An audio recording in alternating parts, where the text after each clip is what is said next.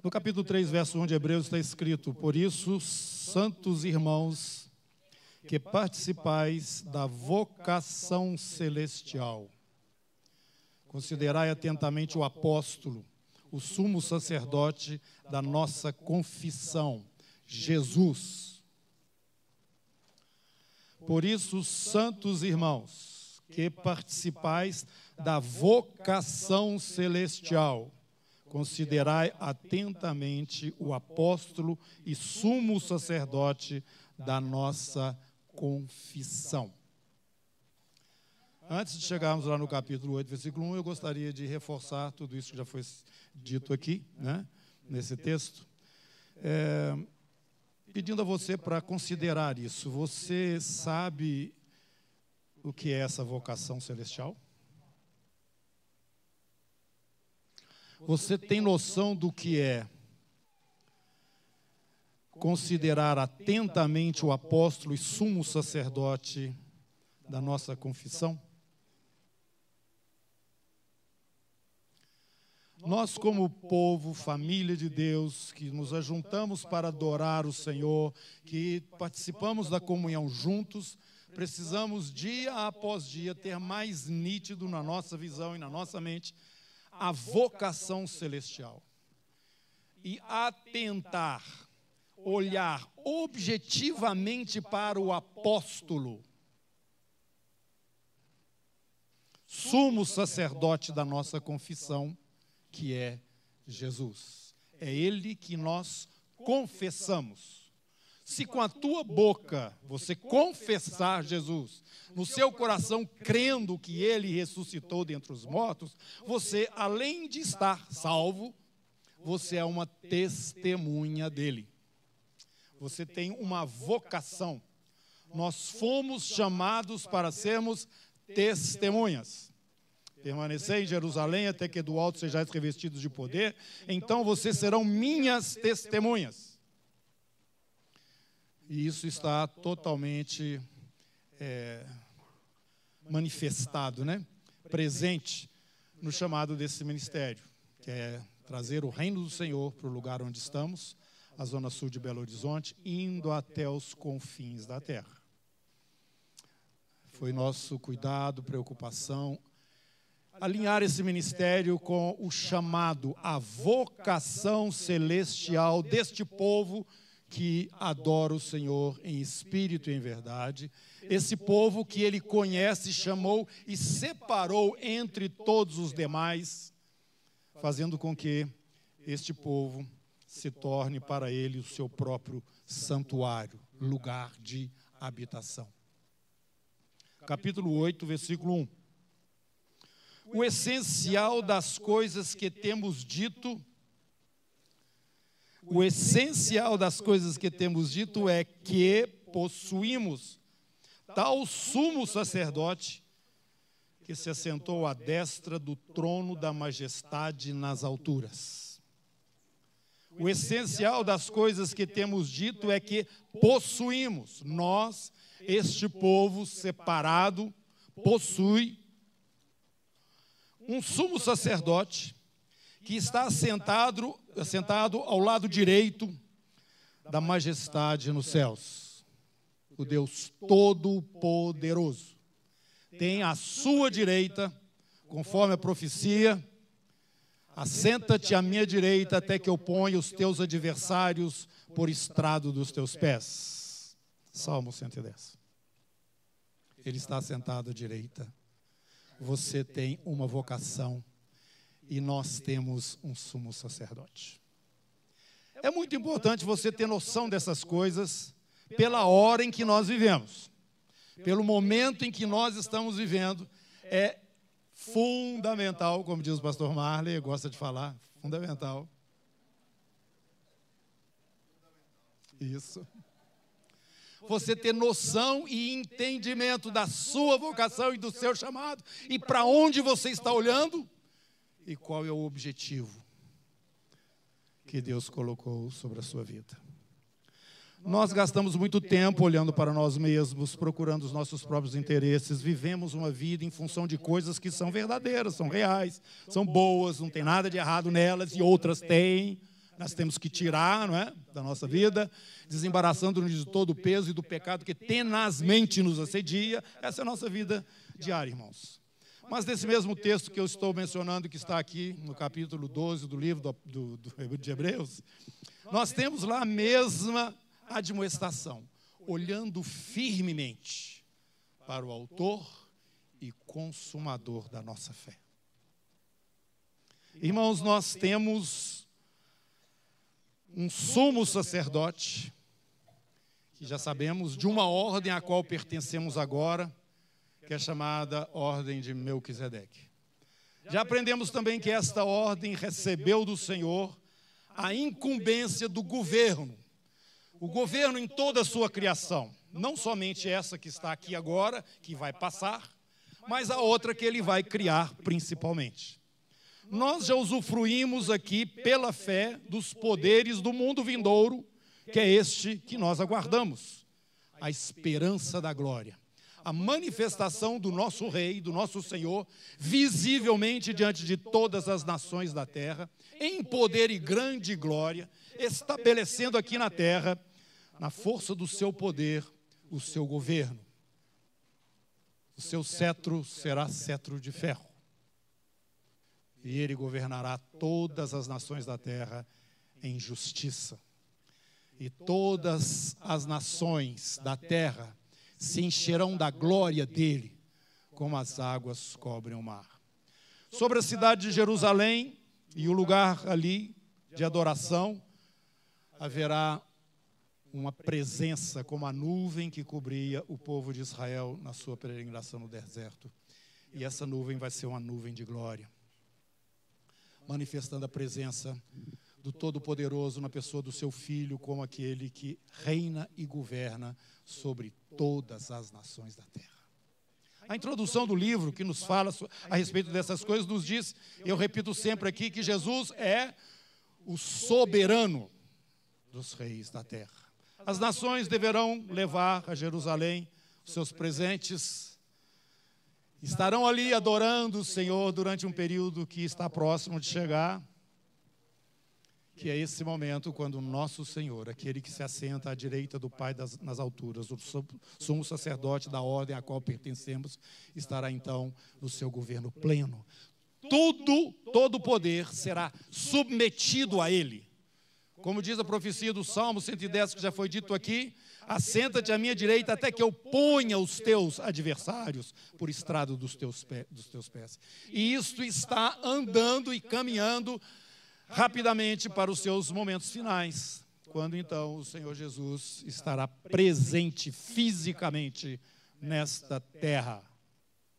Porque Ele tem nos preparado a nós, que capítulo 5 do livro do Apocalipse, que vai estar governando, mas também nós estaremos com Ele, porque somos parte do mesmo sacerdócio. Capítulo 5, verso 10. O nosso Deus nos constituiu reino e sacerdotes e reinaremos sobre a terra. Terra. Fala comigo, terra. Aqui eu quero chamar a sua atenção para um fato que tem me incomodado. Nós, como igreja, estamos entrando num período novo, profético, e parece que a igreja, como assim, na sua maioria, não está percebendo que nós saímos de uma estrada de asfalto e entramos na estrada de terra. Continua lá no céu, continua lá na estratosfera, e não está tomando ciência do que está acontecendo, do que está se passando na Terra, que são sinais de que esse momento que nós vivemos está em andamento, está no processo.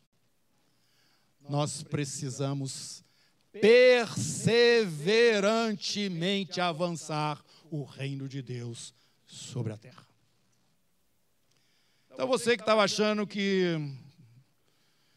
esse negócio de oração é uma coisa que a gente faz no final de semana. Essa coisa de adoração é quando a gente reúne lá no domingo.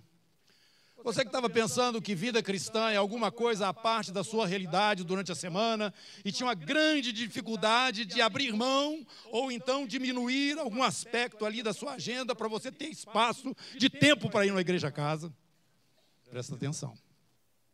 Nós temos diante de nós aquele para o qual nós devemos estar atentos, olhando firmemente.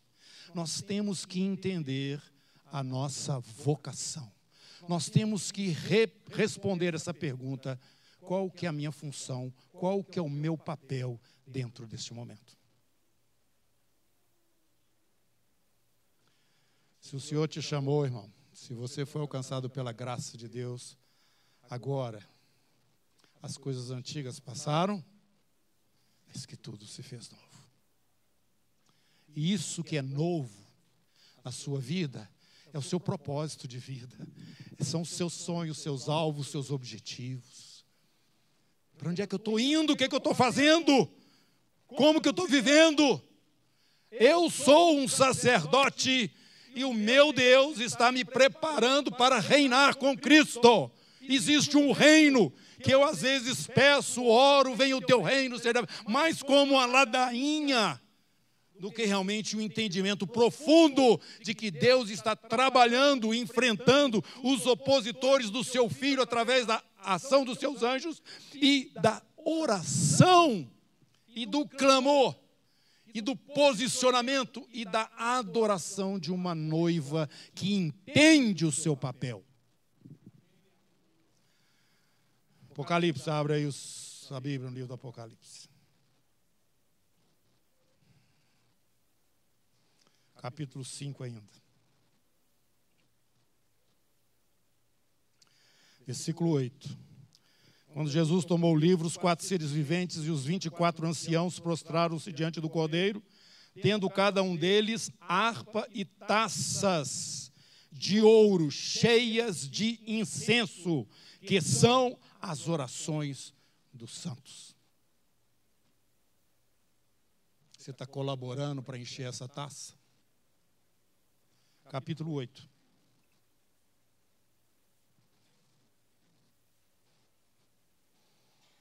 Verso 3: Veio outro anjo, ficou de pé junto ao altar com um incensário de ouro, e foi-lhe dado muito incenso para oferecê-lo com as orações de todos os santos, sobre o altar de ouro que se acha diante do trono. E da mão do anjo subiu à presença de Deus a fumaça do incenso com as orações dos santos. A sequência, meus irmãos. A sequência disso é uma ação irreversível. Isso está acontecendo quando o sétimo selo é aberto. O reino de Deus é literalmente derramado sobre a terra. Você está entendendo sua vocação? Você está entendendo o seu chamado? Você está entendendo por que você está vivendo esta geração? Então, queridos, eu quero dizer aqui para esse ministério. Eu vou te lembrar um momento que nós passamos muito difícil aqui na comunidade. Nós estávamos mudando o formato de funcionamento nosso diante do Senhor como ministério porque estávamos entendendo que se seguíssemos da forma como estávamos, estávamos vindo, nós iríamos distanciar do culto que deve ser prestado ao Senhor na sua essência, saindo de um coração que realmente busca isto, busca esse propósito, e não apenas fazer alguma coisa religiosa ou evangélica ou coisa assim. E nós ficamos praticamente sem gente sumiu, o povo sumiu, um monte de gente sumiu. Ficamos um, um grupinho fiel, mais fiel, que tinha esse entendimento. E eu me lembro que o irmão me perguntou assim, de um jeito até mesmo sarcástico: ah, a comunidade acabou? Eu disse para ele: não, mas ela tem que existir enquanto o senhor quiser. A partir do momento que o Senhor não quiser, não faz sentido ela existir.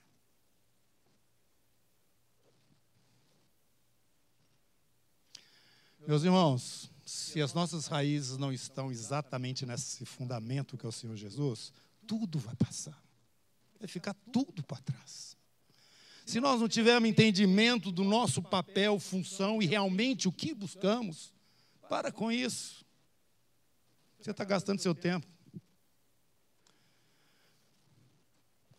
Se o seu coração não estiver realmente apaixonado por este, por esta vocação, se a sua vida não vive em função, ainda por alguns períodos um pouco distraído, mas nunca fora da direção.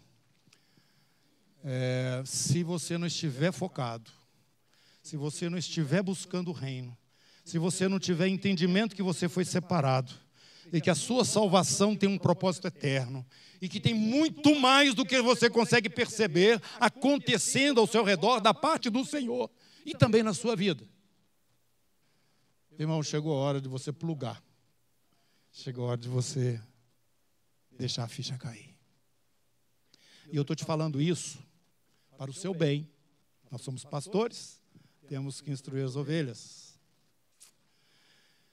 A direção que nós temos dado aqui, meus irmãos, para esse momento exato, e nós temos dito que temos caminhado semanalmente, diariamente, hora a hora, buscando entender, compreender a palavra do Senhor, caminhar de uma forma que nós possamos estar seguros, não naquilo que nós achamos, pretendemos, mas naquilo que realmente o Senhor está mostrando e nos direcionando. Eu quero te dar uma orientação. Nós podemos estar cobrindo mais a sua vida nesses momentos, se você aceitar a instrução. Se você não aceitar a instrução, você vai correr um risco por sua conta mesmo, não por falta de orientação. A orientação que damos é se esforce para presencialmente estar todos os domingos na congregação, adorando o seu Deus e tomando a ceia com os irmãos. Segundo, Organiza-se, organize-se durante a semana de tal forma que você possa estar numa igreja casa durante a semana.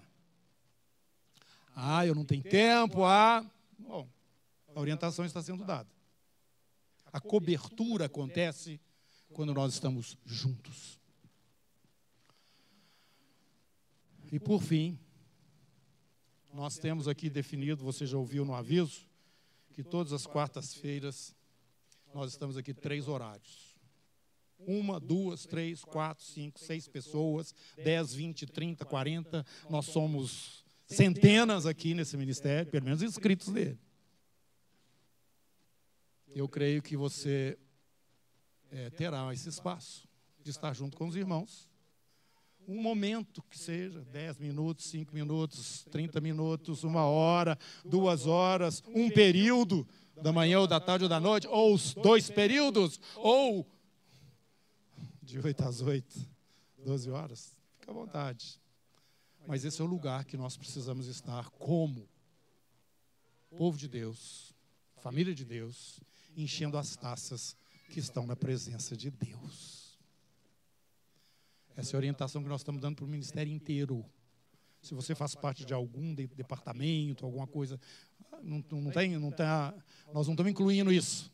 Isso ficou como é, alguma coisa para alguns irmãos que são vinculados e diretamente ligados ao ministério, mas essas orientações que nós estamos dando aqui para que esse ministério não mude direção, para que a vontade do Senhor seja conhecida na comunhão dos irmãos, para que a nossa adoração a cada dia tenha mais sentido diante do Senhor, para que você saiba que você está realmente atuando dentro do seu chamado, para que você entenda que você tem irmãos e eles te fortalecem, para que você saiba que neste momento a luta é muito clara.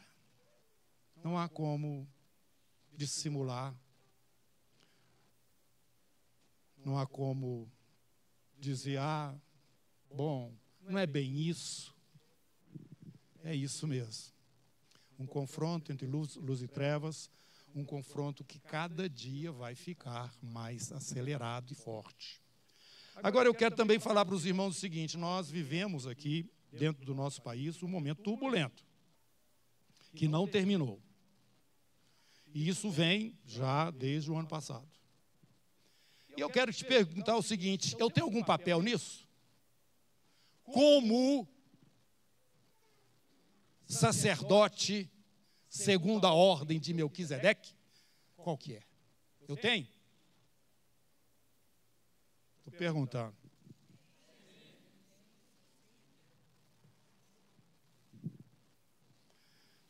Nós temos recursos espirituais. Mas eu queria dar uma, uma informação para vocês que não é novidade se você pegar o que já vem sendo ministrado aqui desse púlpito. O que o Senhor vai fazer, ou já começou a fazer, não é só no Brasil, meus irmãos. É o mover do Senhor sobre toda a terra nesses últimos dias. É só que não. Nós, objetivamente, estamos dentro, ou eu diria talvez, mais expostos nesta hora. Mas o, o, a questão espiritual, ela está envolvendo a terra inteira.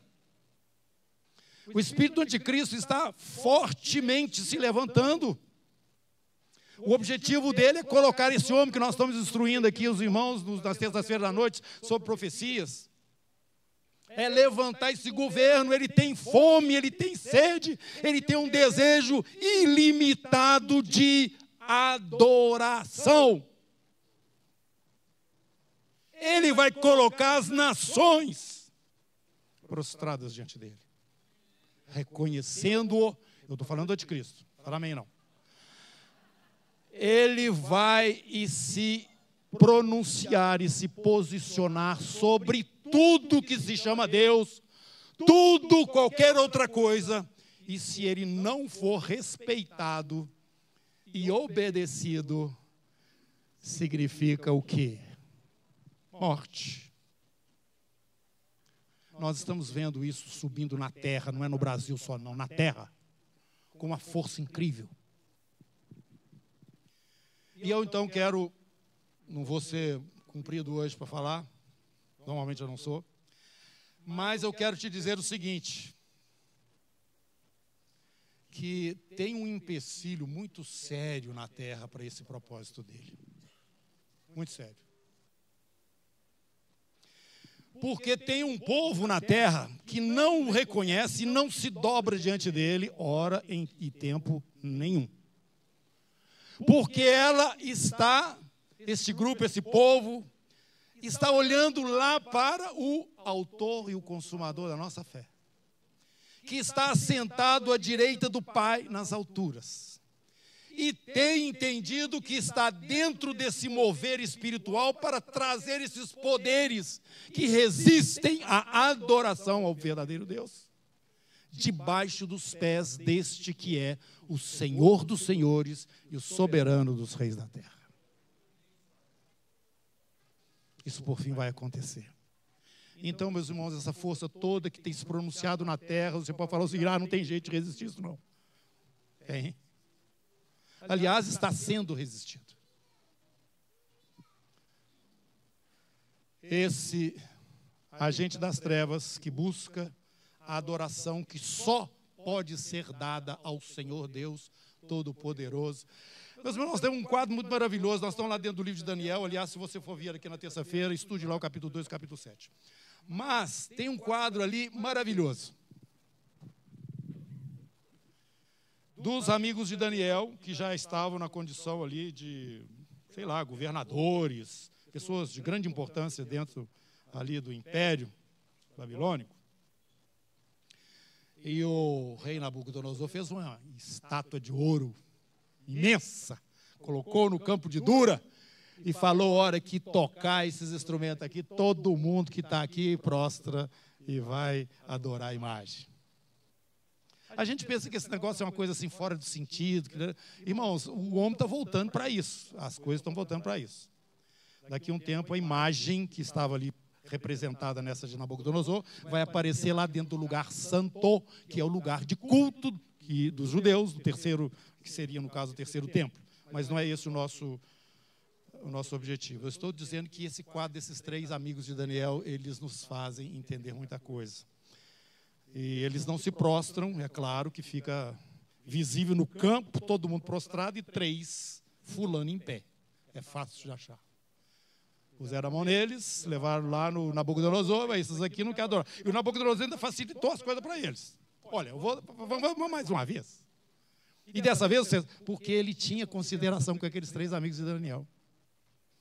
Eles realmente eram pessoas de grande é, ajuda dentro lá do governo, nas províncias, lá por onde é, havia o domínio do Império Babilônico. Eles então falaram o seguinte para o Nabucodonosor, o grande imperador. Esta é a Babilônia que eu construí. Estão lembrados disso? E vou comer capim depois? Aí, aqueles três falaram para ele: Olha, nós não podemos adorar outro Deus.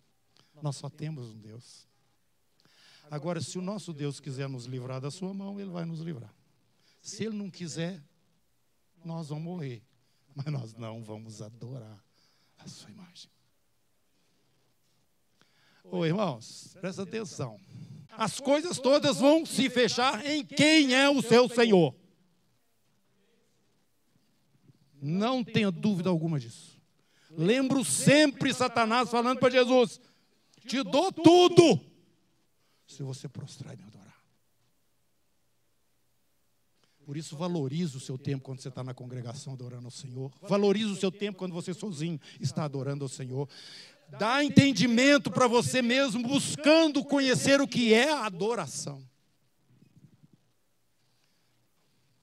Sabe a benção que nós sempre falamos aqui, que está lá em Números, que o Senhor Deus ensina para Moisés, para que os sacerdotes estivessem abençoando o povo? sobre ti levante o seu rosto e te dê a paz. Isso vai à sua plenitude quando a igreja entrar no santuário celestial, diante do trono do Deus Todo-Poderoso. Aquilo para eles não foi um suspiro, foi uma ordem. Eles saíram os dois, atravessaram o arraial inimigo, eu fico imaginando que esse soldado filisteu olhando para eles assim, passando. Foi até lá no poço, encheram lá os negócios de água e voltaram, passaram no meio deles outra vez, voltaram e deram para Davi água. E o Davi falou assim: Não, não posso tomar essa água. E derramou ela em adoração e louvor ao Senhor. Meus irmãos, quando a nossa expressão diante do nosso Deus manifestar realmente esse desejo de honrá-lo, que vai além daquilo que normalmente você faz para ele. Nós já estamos servindo o Senhor. E Jesus falou o seguinte para os seus discípulos: Olha, quando vocês já tiverem feito tudo que vocês deviam fazer, vocês ainda se considerem o quê? Inúteis. Servos inúteis. Sabe por quê? Porque vocês só fizeram o que tinham que fazer mesmo. Então, irmãos, eu acho que nós precisamos sair da média e avançar mais. Nós temos que avançar. E o entendimento do nosso chamado, da nossa vocação, o entendimento de quem somos hoje diante do Senhor faz toda a diferença. O entendimento do que está se rolando, se passando no mundo espiritual, onde o impacto dessa guerra acontece entre entidades espirituais. Você vai ler o livro de Daniel, você vai encontrá-las lá. Que nós, através da nossa oração, fortalecemos e damos a estas forças celestiais a autoridade necessária para operarem em favor de nós, que estamos na terra e somos um empecilho a essa sanha do adversário de buscar a adoração dos homens. Essa luta está acontecendo. E você tem que dizer não a Satanás. Você tem que entender que você tem autoridade nesse mundo espiritual. Você tem que entender que as suas orações estão entrando ali dentro das taças, da taça que está diante do Senhor e que ela vai ser derramada. Este é o grande problema do adversário no mundo hoje. Você e eu somos odiados por ele. Porque nós não prestamos culto a ele, não aceitamos a autoridade e o governo dele sobre a nossa vida. Nós já temos um Senhor nós já temos um sacerdote, nós já participamos de uma ordem, e a esta ordem Deus deu autoridade para o governo dentro da eternidade. E no momento, você se posiciona, você age, você ora, você adora. É dessa forma que nós vamos fazendo progredir. Aquele que é o nosso interesse, trazer a influência e autoridade do reino de Deus, daquele que se assenta à direita do Pai, no espaço onde nós estamos. Portanto, finalizando mesmo agora, eu quero te dizer que nós somos a grande barreira e o grande empecilho para que a autoridade plena deste homem aconteça sobre a terra e essa luta está ferrenha. Para terminar, eu quero que você abre, é, terminar lendo a Bíblia, né? Você abra aí a sua Bíblia no livro de 2 Tessalonicenses. Você já leu muitas vezes isso aí. Imagino, né? Procura apresentar-te a Deus aprovado como obreiro que não tem de que se envergonhar, que maneja bem a palavra da verdade. Coma a Bíblia, leia a Bíblia. Tessalonicenses capítulo 2. Segundo Tessalonicenses capítulo 2.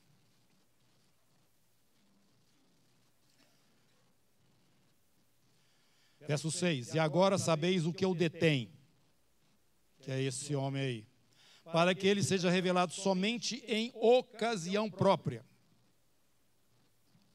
com efeito, o mistério da iniquidade já opera e aguarda somente que seja afastado aquele que agora o detém. Quem está segurando a manifestação da iniquidade plena na terra é você que está olhando para mim aí. Sou eu. Somos nós que não prestamos culto a Satanás. Ele não fica à vontade na terra enquanto nós estivermos por aqui. Você sabia disso? Você sabia que ele quer que você saia daqui rápido? Ou ele vai te destruir? É a ameaça que ele faz. Tem uma luta. Tem uma luta acontecendo. E nós, pela presença do Espírito Santo no nosso meio, ele estará, ele está convosco e ele estará em vós. Não é isso que Jesus fala quando está despedindo os discípulos? Detém o anticristo, detém a força das trevas. Por mais que ela pareça ser tão forte, ela na verdade não tem como prosperar plenamente enquanto nós estivermos aqui. Mas nós temos que ficar aqui, irmãos, fazendo um trabalho. Nós não estamos aqui igual decoração na, na loja lá. Não. Tem irmãos que são anônimos e que fazem um trabalho tremendo no mundo espiritual. Você não conhece eles. Quando a gente estiver lá, nós vamos conhecer. Nós vamos saber quem é quem. Aqui a gente olha na televisão, blá, blá, oh, aquele, aquele, ele, aquele, ela fez aquilo, fez aquilo. Não, espera, espera. Quando nós estivermos diante do tribunal de Cristo, nós vamos ver quem que é quem. Os olhos do Senhor passam por toda a terra para mostrar-se forte para com aqueles cujo coração é totalmente dele.